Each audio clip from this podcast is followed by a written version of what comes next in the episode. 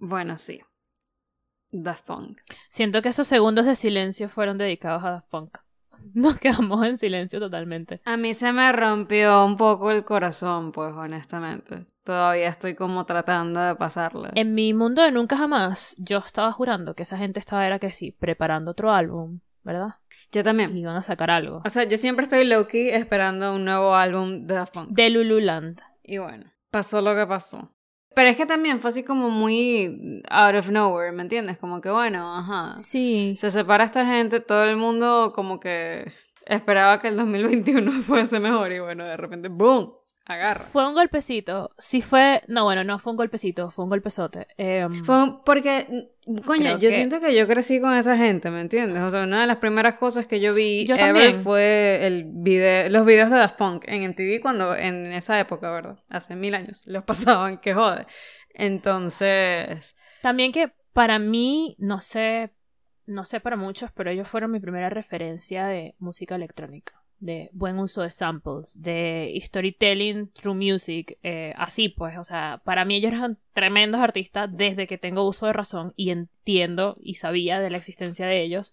Eh, yo vi un tweet que decía, eh, cualquier persona que, que tenga menos de 40 años está llorando por Daft Punk y honestamente... Más o menos, más o menos así. Pero entiéndase millennials, porque obviamente siento que una persona de 15 años no va a entender eh, la trascendencia de Daft Punk, a menos que, bueno, seas amante de la música electrónica o algo así.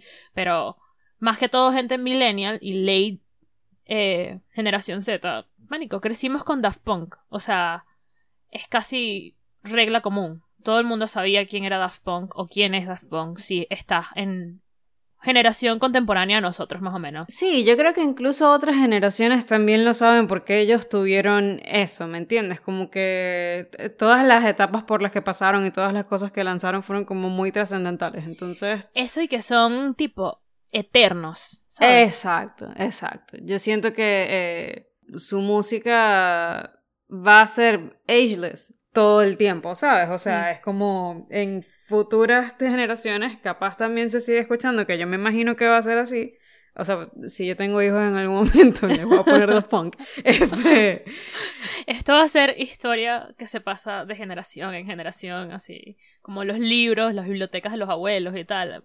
Los CDs de Daft Punk. Exacto, una vaina de generación en generación. Pero coño, sí, o sea, por eso digo que para mí es como, es, es un golpecito, o sea, me rompe un poco el corazón porque, porque ellos de verdad me gustaban eh, muchísimo y todavía disfruto mucho como que los, toda su discografía básicamente, porque desde que los conozco hasta, hasta ahora, o sea, todo lo he disfrutado, no hay nada que, no hubo una etapa en donde yo dijera, coño, pero es que la No. perdieron, ¿me entiendes? O, o, Es que, es, es más, y creo que nadie. esto creo que ya lo dije en uno de los capítulos. Ellos incluso hicieron que una película muy mala de Disney fuese algo que valiera la pena. Solo por ellas. Tron es uno de los mejores soundtracks, es de, de mis soundtracks favoritos en cualquier película. Y la película en sí, Tron Legacy um, Choices, película dominguera. Pero el soundtrack es demasiado bueno y es gracias a ellos. Sí. Ellos son el ejemplo de un artista que es imposible decir, ah, está overrated. Porque no está, o sea, tienen todo, toda su discografía es pulcra. Todo lo que lanzaban no solo pegaba, sino que tenía un concepto muy bien pensado y estaba muy bien producido. Eh, tampoco podías decir que eran underrated porque todo el mundo los conocía, pues, y ya. Sí, yo no diría que están underrated tampoco. Yo creo que. Puede ser, puede ser. Me puedo poner medio malintensa y puedo decir, bueno, capaz sí, porque no, no sé. Porque... No, estamos hablando, estamos hablando de un, de un grupo musical que no solo tiene como el conocimiento de la audiencia, porque muchísima gente los conoce, sino que tienen el respeto de esa audiencia y de artistas en la industria. O sea, todo el que todo artista que esté en la industria respeta a Daft Punk así no los escuche. So, por eso también Daft digo- Punk es tu papá. total, Properly rated. total. Properly rated.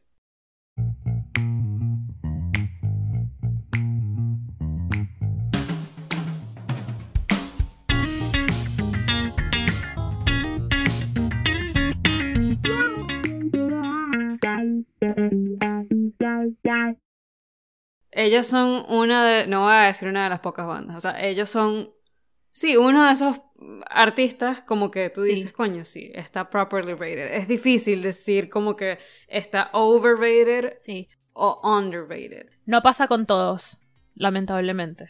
Aunque yo creo que para mí es difícil como decir que un artista está overrated.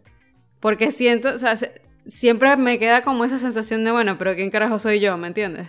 Sí, e- esto es súper subjetivo, porque aparte uno también cae en ese esnovismo de, ah, está underrated, cuando tú ni sabes cuánta gente los escucha realmente, en numeritos o... No, no, no, no, no, pero ya va, pero ya va, pero ya va.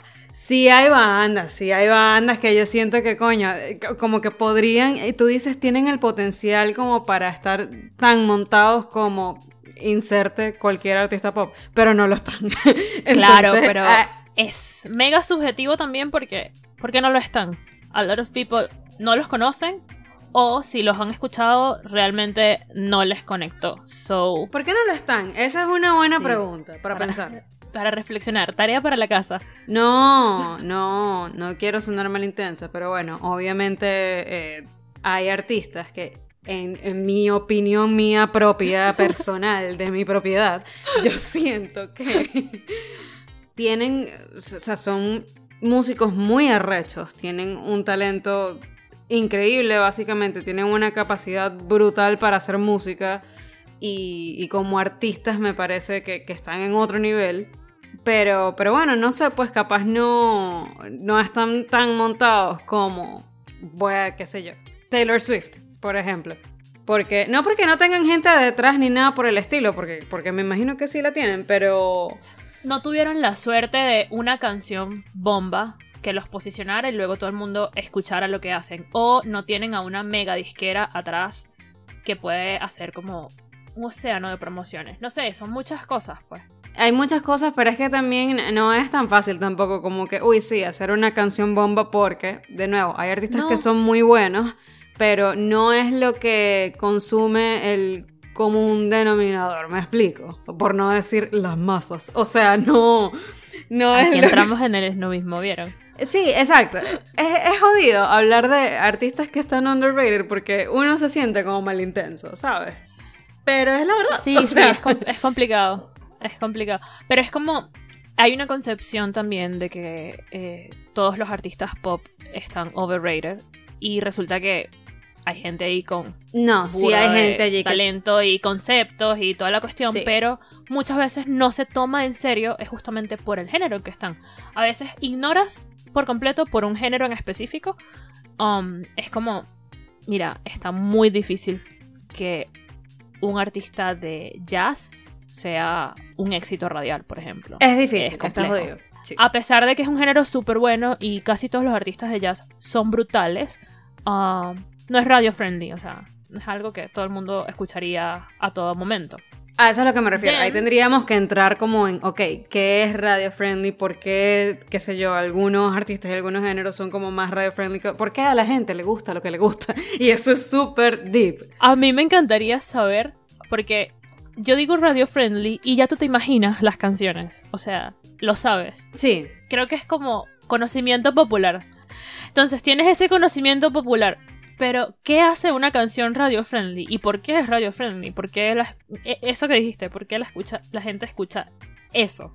¿Por qué es un éxito en radio? ¿Por qué le dan tantos spins a esta canción y no a esta? Eso es otra tarea para la casa. Yo siempre me hago esa pregunta. Sí, por eso digo, o sea, eso es, eso es como un tema muy deep también, entrar en, en ese mar de, ay, ¿por qué, por qué la gente escucha lo que escucha? ¿Por qué a la mayoría de la gente, o sea, por qué tales artistas o tales canciones o tales géneros hacen como más números que otros cuando tú, de- no quiero decir como que tal cosa es música mala, porque no necesariamente es que es malo, pero coño, tú sabes cuando algo como que musicalmente hablando está mejor hecho que otras cosas. ¿Me explico? O cuando alguien como que, coño, tiene mayores habilidades que otra persona. ¿Me entiendes? Con respecto a, en este caso, la música. Yo con Drake, tipo, why he's a thing. Siempre yo súper Mm. ácida con Drake. Coño, sí, pues. eh, Yo también me lo pregunto, a pesar de que yo sí lo. O sea, sí me tripié como dos canciones, pero al mismo tiempo me preguntaba, ajá, pero ¿por qué? Ok, Eh, I don't know. todos nos hemos tripeado que sí, dos canciones de Drake y en mi caso seguramente una de esas fuera la que es con Bad Bunny. Pero en general, cada vez que él saca algo, por ejemplo, es un éxito. No importa, así sea él solo haciendo... "Ah, ah, ah", porque siento que es lo que hacen todas las canciones. Este... Es un éxito, entonces yo me pregunto, ¿cómo? ¿Por qué? No entiendo. Más allá de la plata, ¿no? O sea, obviamente eh, toda la promoción y todo lo demás, Sí. pero eh, eh, la pregunta es como más filosófica. Es como, oye, de verdad, ¿por qué? ¿Por qué somos como somos? ¿Y ¿Entiendes? por qué esta canción, que realmente es él haciendo "Ah", otra vez, eh, tiene tantos comentarios de, de gente diciendo tipo, es un genio? o sea, cada cosa que yo leo en Twitter, con, por Sí, lo exacto. menos con Drake, Eh, eh, te, hace, te hace cuestionar muchas cosas, pues. Pero entonces para ti, Drake estaría overrated. ay, me da, me da miedo, le tengo temor al, a la etiqueta. Pero sí, o sea, en mi biblioteca musical, en la de Vero, Drake está overrated totalmente. Pero ya va, disclaimer, ok. Obviamente nosotras... Me, me da como fastidio tener que estar todo el tiempo. Es nuestra opinión, es, nuestra, es una opinión, no es la verdad, no es la verdad, pero o sea, Sí, eh, Es, es una joda, ¿me entiendes? Solo estamos hablando paja, porque eso es lo que hace la gente que tiene podcast. Solo habla paja, porque no tenemos más nada que hacer. Entonces, eh, Pero sí, totalmente. Para mí Drake está overrated. Para mí él siempre interpreta igual. Las canciones no tienen mayor profundidad lírica, exceptuando algunas. Un- Me quedan dedos de las manos, ¿ok? So sí. pero estás clara que Passion Fruit fue un palazo. O sea, sí, igual que Hot Light Bling. No es una super canción, pero es demasiado pegajosa Mm, sí. y, y toda Pero, la cuestión. sí. Y God's Plan no es buena. Tiene un lindo mensaje. No me parece una buena canción, pero es una genialidad de Hook producido porque es solo God's Plan. God's Plan. Y ya, el bicho. El rey de el 2018 con esa canción. Capaz por eso es un genio. Porque sin hacer como mayor esfuerzo, el carajo la pega igualito, Sí. ¿me entiendes? There's that. No. No.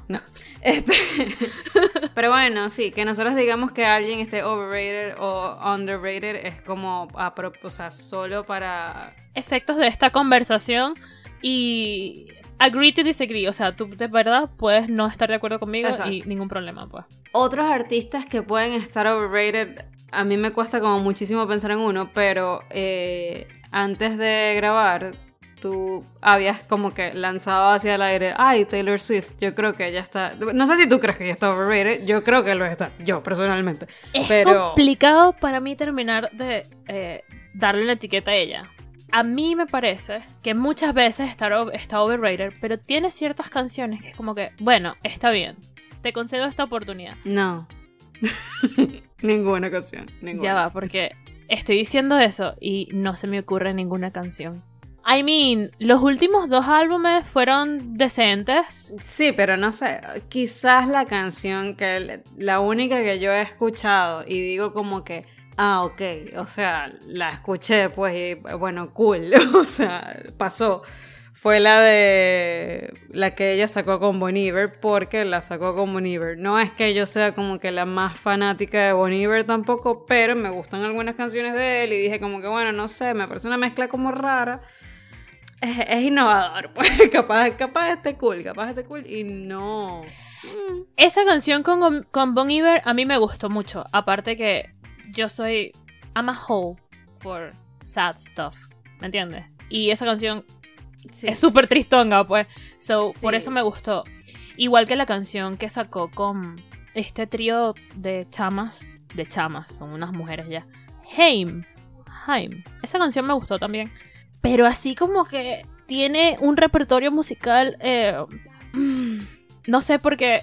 Musicalmente no me gusta y me parece que está overrated, pero tiene letras que, mira, dependiendo de quién seas, podría, podría ser eh, ah, relatable.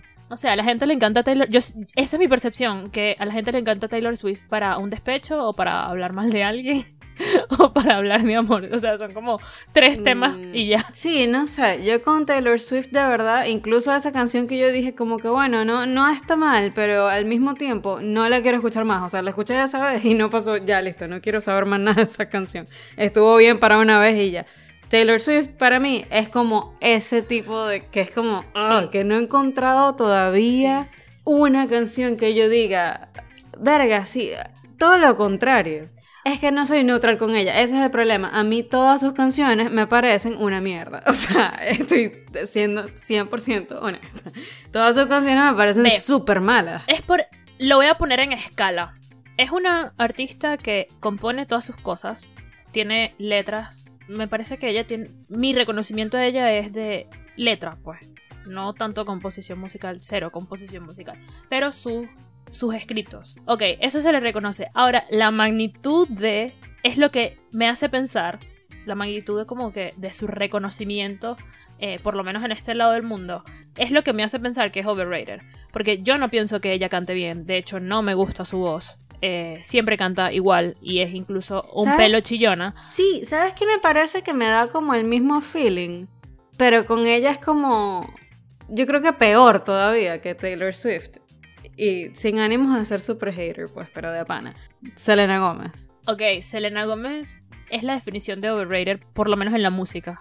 Tal vez sea una actriz decente, es muy linda persona, es bonita, pero yo no veo nada en la música de ella. De hecho, para mí ella ni canta. Sí, exactamente. Ahora que lo pienso, no sé ni siquiera si está overrated porque yo no conozco a nadie, no he visto a nadie nunca decir que es fan de Selena Gómez. Pero hay artistas con los que yo de pana me pregunto, ¿cómo carajo llenan un, llenan un concierto, por ejemplo? Bro, ¿Me entiendes? Yo sí conozco a fans de Selena Gómez y cuando ella saca algo es como un super éxito casi automático y todo el mundo quiere saber qué sacó Selena Gómez. Es como la gente praising eh, su último álbum, Rare, y yo no encontré nada allí worthy.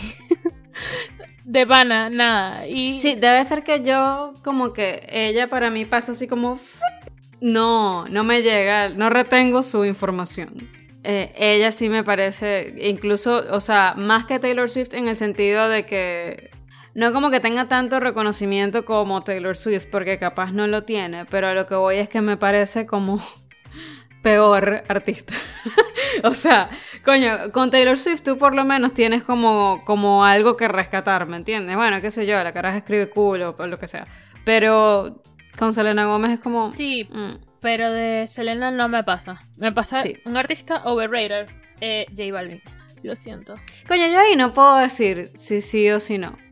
Honestamente. Estoy hablando sin información. En ese caso. Lo que pasa es que me parece que J Balvin llegó a ese punto en que existe por éxitos muy viejos.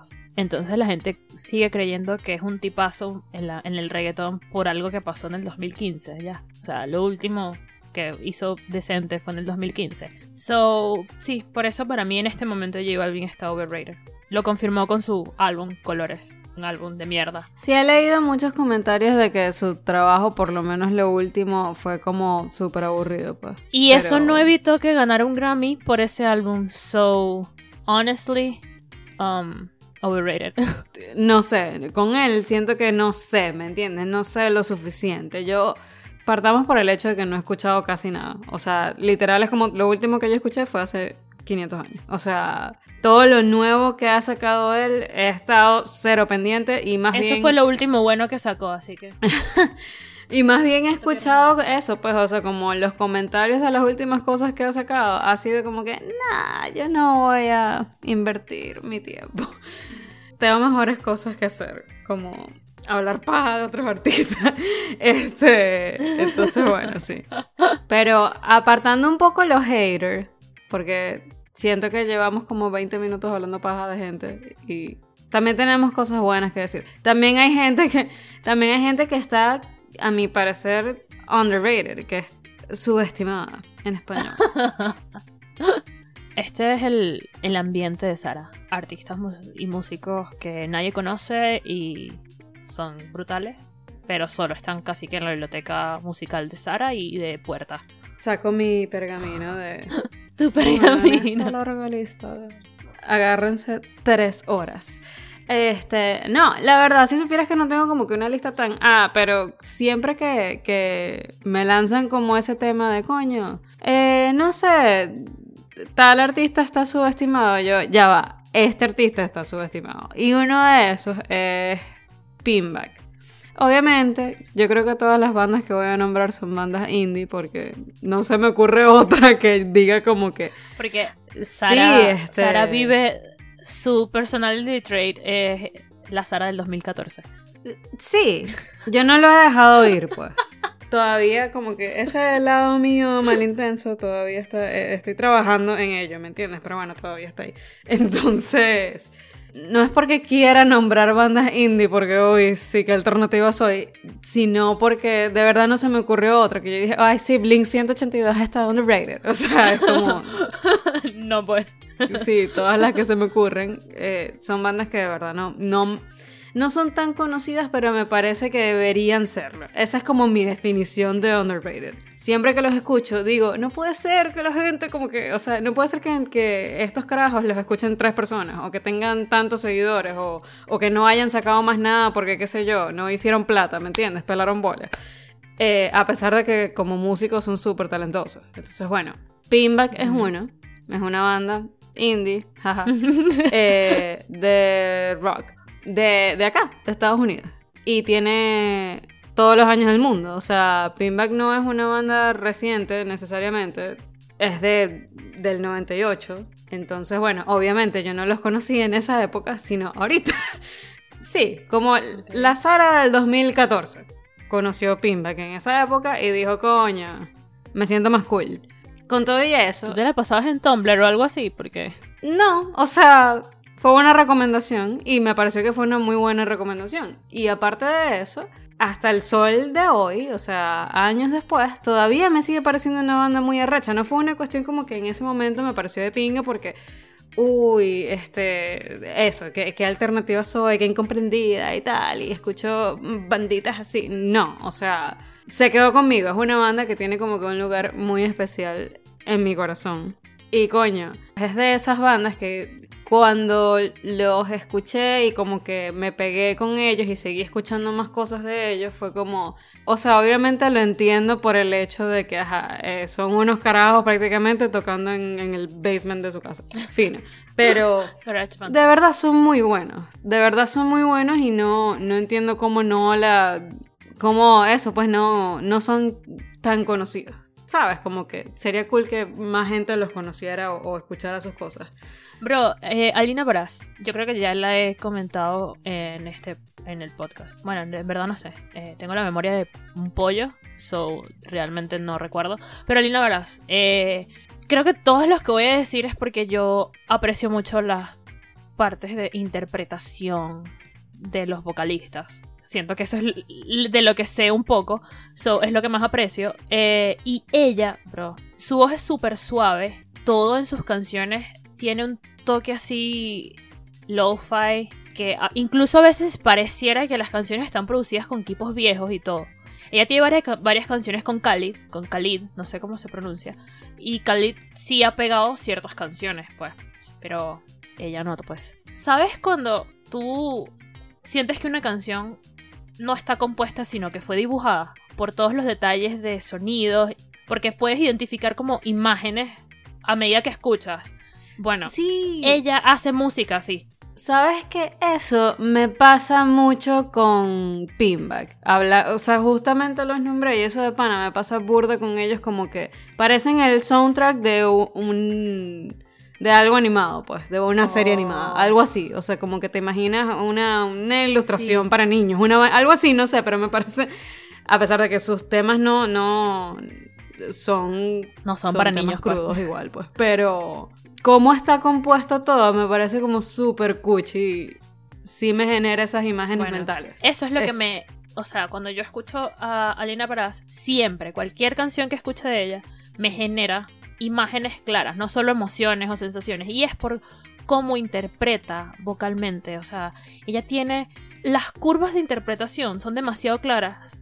A pesar de que su voz generalmente es súper suave. Y ella experimenta mucho con música electrónica, lo-fi, un poco de soul, un poquito de pop, o sea, le mete todos estos estilos, a todos estos géneros y saca composiciones brutales. Um, hay una canción de ella que todavía me encanta y es súper vieja. Se llama Lavender and Vanilla. No, Lavender and Velvet. Dios. Yo no soy fan de las canciones con tendencias a la música electrónica y tal. Pero esa canción, por cómo ella interpreta, por cómo canta, ver, me encanta. Y es súper suave. Como que es tan smooth todo el recorrido de la canción que cuando te das cuenta, mierda, ya terminó. Y siento que es underrated porque no he visto como que haya pegado una canción o que mucha gente lo conozca o cuando saca algo nuevo no veo casi nadie comentando al respecto por no decir que no veo a nadie comentando al respecto. So, yes, Alina Baraz. Bueno, fíjate que la nombraste a ella y yo, yo tampoco la, o sea, sé que la he escuchado y quizás por lo que dices que ha tenido colaboraciones con Khaled, pero no, yo como tal no he escuchado nada de ella o yo creo que no he escuchado nada de ella, no intencionalmente por lo menos, nunca la había buscado ni nada por el estilo. Entonces, todos los días se aprende algo nuevo. Pero de mi lado, otra banda de indie rock, ¿verdad? que siempre lo he pensado desde que los escuché también y eso que yo los había escuchado antes porque en MTV pasaban un video de... no, no son tan indies tampoco.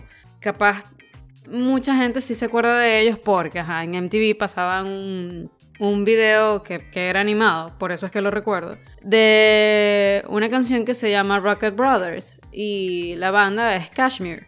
Ellos me suenan, ellos sí los he escuchado el nombre. Sí, es que no es que sean como de... no son desconocidos. Claro, exacto. Es, siguen siendo underrated porque, por ejemplo, yo conozco el nombre, pero creo que nunca me he puesto a escuchar absolutamente nada de ellos. Yo sé que yo los recuerdo a ellos, o, recuerdo a ese video más bien de MTV por, por la animación, no es que recuerdo a la banda como tal, sino que di con ellos muchos años después, no sé cómo, la verdad. O sea, como que qué sé yo, estaba escuchando música y en, YouTube y se puso automáticamente una canción de ellos y, como que me gustó y empecé a, buscar más canciones de ellos y de pana me pareció brutal, o sea, la banda me parece brutal. Y, eh, por ejemplo, ellos han tenido eh, colaboraciones con David Bowie, con Lou Reed. No, no es que están así como en un nivel súper ah, sabes, no, no, nadie nos conoce, no hemos hecho como que colaboraciones arrechas, porque coño, David Bowie y Lou Reed es otro level, ¿me entiendes?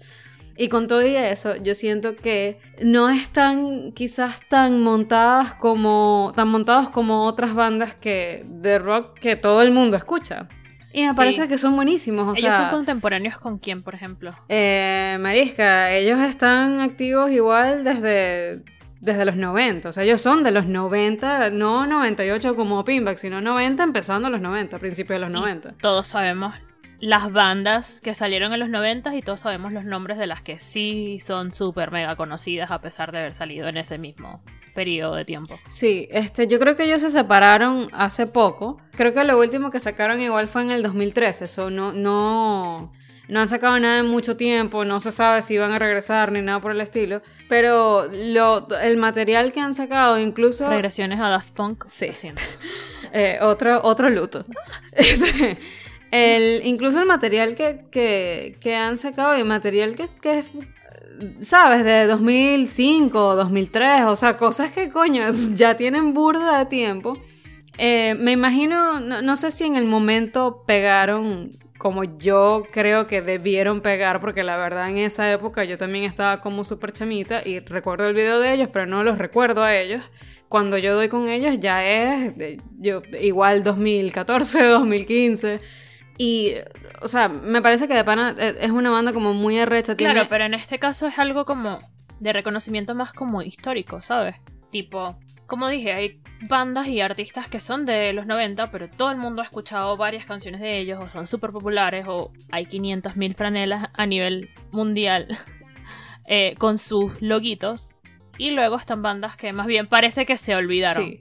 Quizás este lado del mundo como que tampoco, o sea, no de este lado del mundo, pero eh, la banda es danesa, por ejemplo. Entonces ya con el hecho de que no sea americana, quizás es como que una especie de limitante, a pesar de que tienen colaboraciones arrechísimas, pero como que en, eh, para nosotros o para lo que nosotros consumíamos, quizás no no era como de las cosas que más se promocionaban Claro. eh, en comparación con otras bandas de, de rock, por ejemplo. Pero con todo eso me parece muy arrecha y a pesar de que es, es rock alternativo, básicamente, sí creo que tienen como que un sonido muy peculiar, que o sea, tú escuchas una, una cuestión y es mm, una canción y sabes de una que es de ellos, como la forma de De de contar historias también, que es lo mismo que tiene Pinback. Pinback también tiene como esa habilidad de storytelling demasiado, demasiado brutal.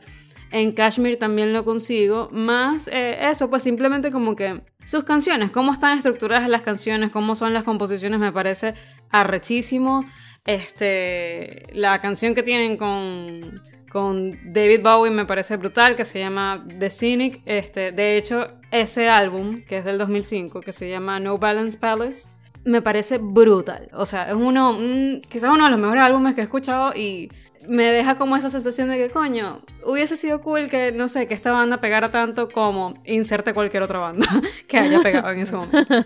They're, they're so cool. O sea, de pana ellos como que me pone chiquito porque tienen, eh, también como que tienen un lugar especial en mi corazón. Y no se sabe si van a volver. Bueno, sabes que como esa banda que no son de Estados Unidos y de hecho tampoco son como eh, del mercado popular de lo que es Gran Bretaña y toda esa zona, me pasa mucho con artistas. No es un secreto, ajá, yo escucho un montón de artistas eh, de Corea y me pasa con Heise.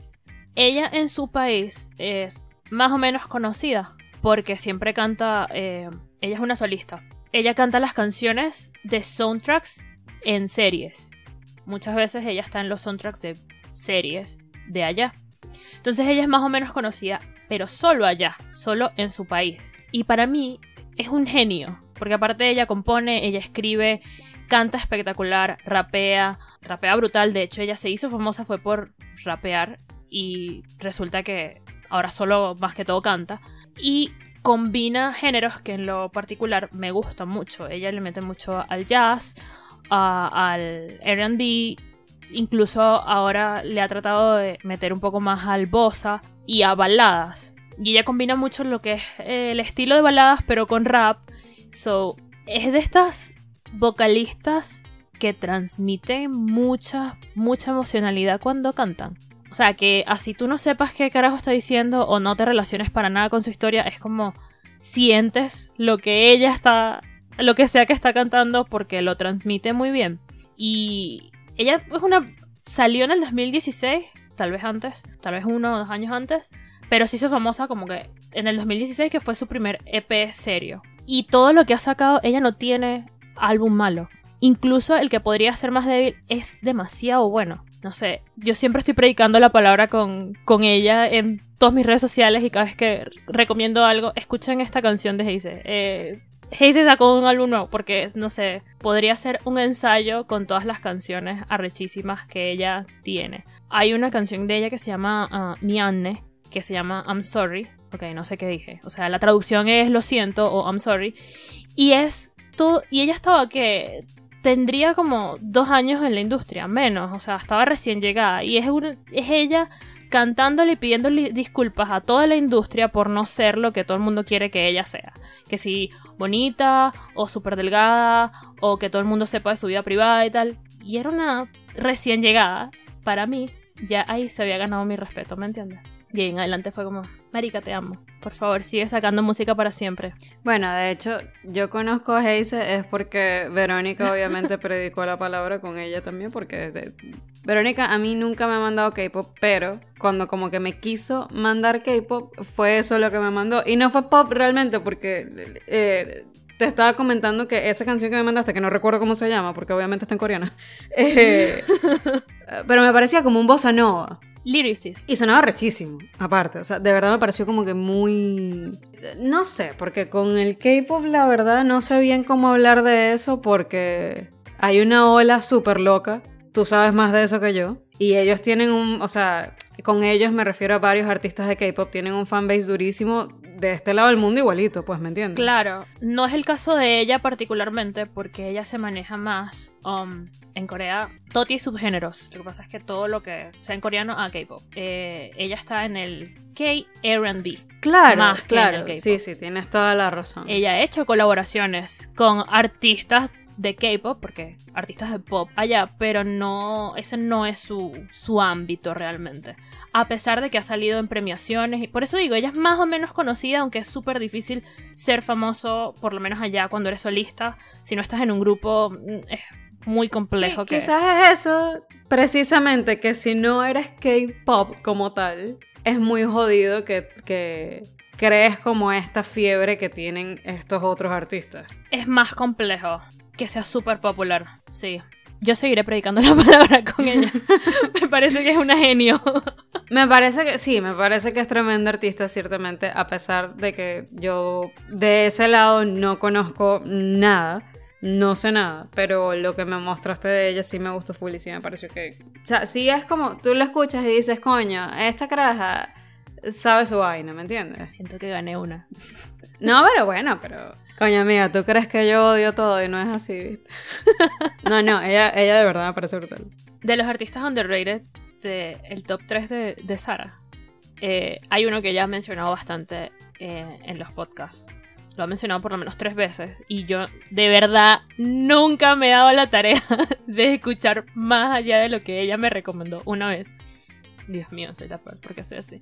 Lo que Eh, pasa es que para tu defensa, yo voy a decir una vaina, pues, este, yo creo que lo que los artistas que yo estoy nombrando, Kashmir quizás no tanto, porque Kashmir sí tiene como algunas cositas un pelo más pesadas, no, no son pesados, o sea, es rock alternativo, es cero pesado, pero tiene como, quizás varían un pelo más con respecto a sus canciones. Y Tiene más variedad sonora, ¿te refieres? sí, Ok. Pinback es como muy. suenan igual. O sea, todas sus canciones tú sabes que es Pinback porque. eh, como que la composición es muy parecida. Es indie rock, pero no es. No me parece que sea como. No, no tiene esa, eso pesado, entre comillas, que quizás tendría Kashmir, sino todo lo contrario. Me parece súper suave. Pinback. Entonces yo podría entender que para alguien que esté escuchando Pinback por primera vez diga esto es una ladilla, ¿me entiendes? que quizás por eso no pega. Este, ahí tienes tu respuesta, no sé. sí, pues. Tal vez. Sí, tal aquí, vez. este, teniendo revelaciones, tiene sentido. Este, pero no, podría entenderlo, podría entender por qué alguien diría como que que ladilla escuchar Pinback, ¿me entiendes? Porque es como muy suave, es como muy Ya sé. lento, es que Ya sé por qué conozco y he escuchado una canción de eh, tu último artista en el top 3. Está en el playlist de Halim. sí. Lo pusiste tú. Sí, porque sí, un pana hace poco me dijo como que recomiéndame dos canciones así de la nada. Y yo, coño, what the fuck, o sea, bueno, tengo pegadas estas dos, que era Day One y By the Poolside de Feng Suave. Feng Suave ya lo había nombrado en como, creo que fue como los descubrimientos así que tuve del año pasado. Porque me pegué muchísimo con esa banda. Todavía estoy con la fiebre a mil con esa banda. Podría entender que alguien dijera como que, coño, pero... O sea, entendería que tú, por ejemplo, escuchaste una canción y dijiste, ay, marico, que la di y no escuchaste más. But they're good. Sí son buenos. De verdad son muy buenos. De verdad son muy buenos. De hecho, Day One, que es una canción que tengo pegadísima, es de ese tipo de canciones que es súper depre. Yo siendo un rayito de luz siempre, ¿verdad? Este, pero bueno, sí, pues. Esa canción es como súper triste. Y es como lenta, es como súper suave. Comienza súper suave y de repente ya hacia el puente de la canción, ya hacia la mitad de la canción, es otra cosa. O sea, como que cambia de repente, eh, tiene como un drop así súper genial y, y me parece una, una bestialidad de canción, honestamente. Eh, pero bueno, es- así es como lo veo yo, pues. Feng Suave tiene una sesión en Colors, por si quieren curiosear. Todo lo que sale en Colors vale la pena. So, si están en Colors es porque de pana son buenas. Eh, Es porque son brutales. Sí. Yo tengo una bandita de rock en mi lista. Coño, Sí, una ro- rockcito. estás pa- pasándote a este lado. No, no del todo, solo en género, porque en idioma no, pues. Um, ¿Sabes cómo? Ajá, yo dije que es complejo make it si no eres pop. O sea, esto es en, en cualquier mercado, ¿ok? Es mucho más sencillo pegar si tú eres un artista con tendencias al pop. Eso no es mentira. En Corea es igual, o sea, es un pelo más sencillo pegar en ventas. No Sí. significa que la gente va a amar tu música, pero en ventas te aseguras ventas si eh, haces pop. Así como Heise está en el RB, en Corea también está el género rock. Y es súper difícil, de pana, súper difícil que pegues dentro del país y a nivel internacional si eres una banda de rock. Hay una banda de rock en particular que lo hizo porque, bueno, están en una de estas empresas súper arrechísimas que tienen un poco de real. Eh, esa banda se llama Day Six, pero no es el caso de esta para nada. Eh, Lucy, Dios. Tienen muy pocas canciones porque aparte son más o menos nuevos, creo que son del 2019.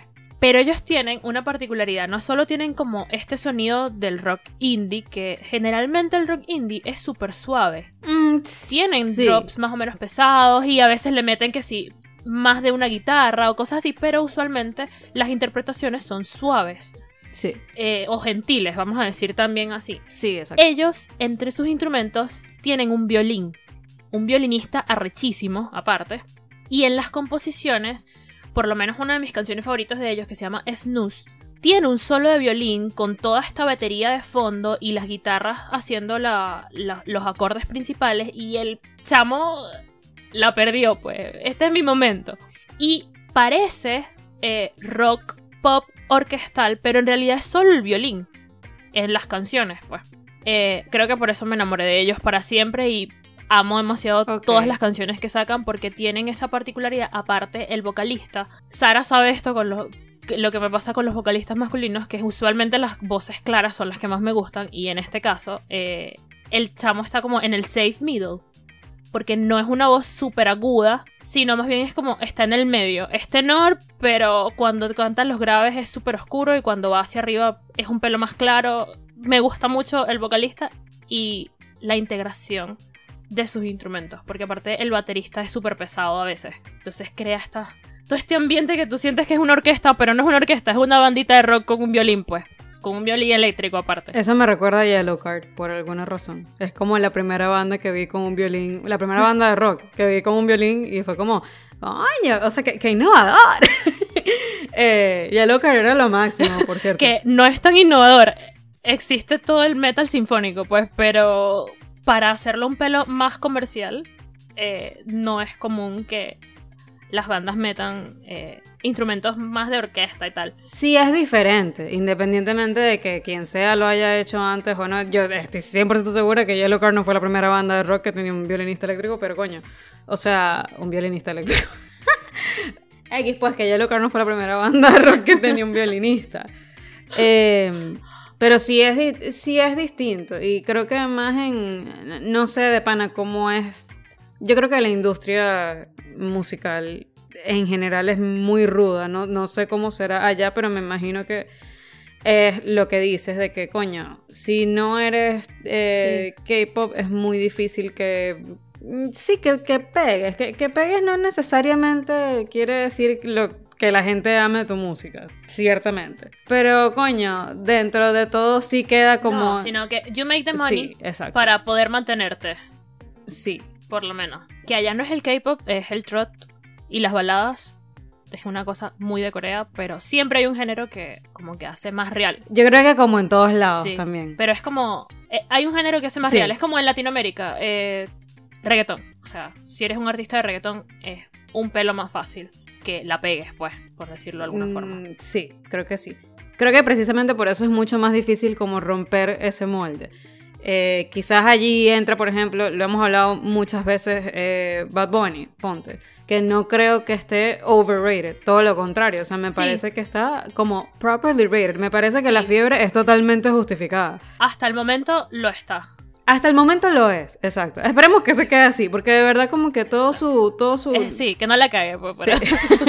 todo su concepto y todo lo que, lo que está como de trasfondo eh, en un género que, que es como muy fácil mantenerte dentro de los márgenes de ese género. Coño, el carajo rompió el molde por completo y a mí eso me parece brutal. O sea, es de los pocos que he visto que digo como que de los pocos, por no decir el primero, porque la forma en que lo hizo es, no lo había visto antes. Como el concepto de él como tal, o sea, es algo que no había visto antes. Sí. Entonces, por eso me parece que él, por ejemplo, dentro de ese género está properly rated.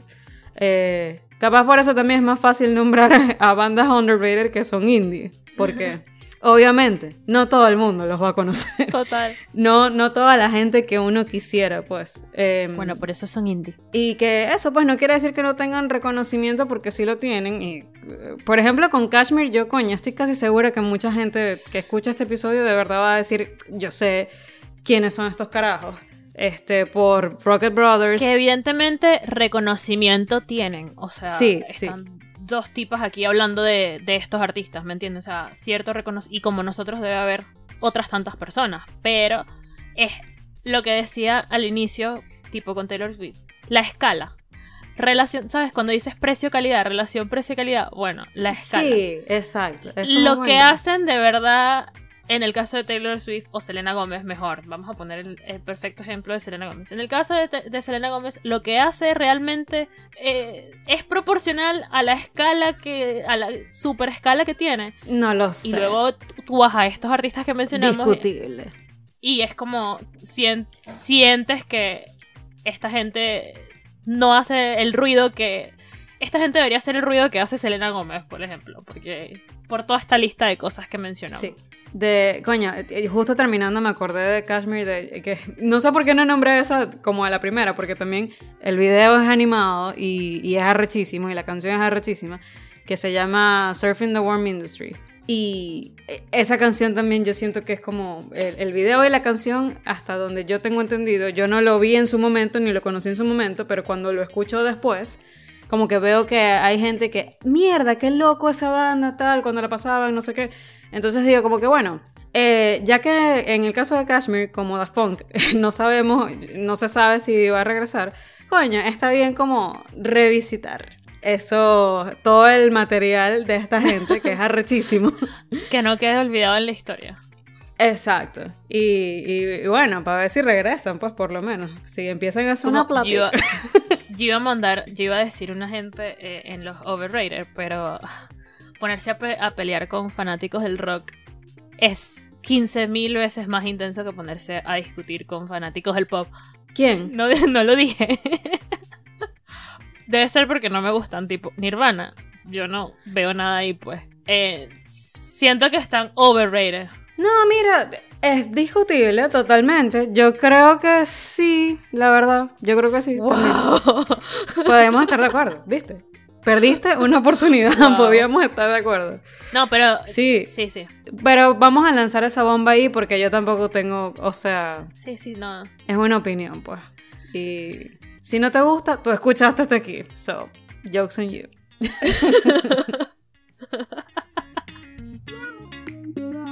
down down down down down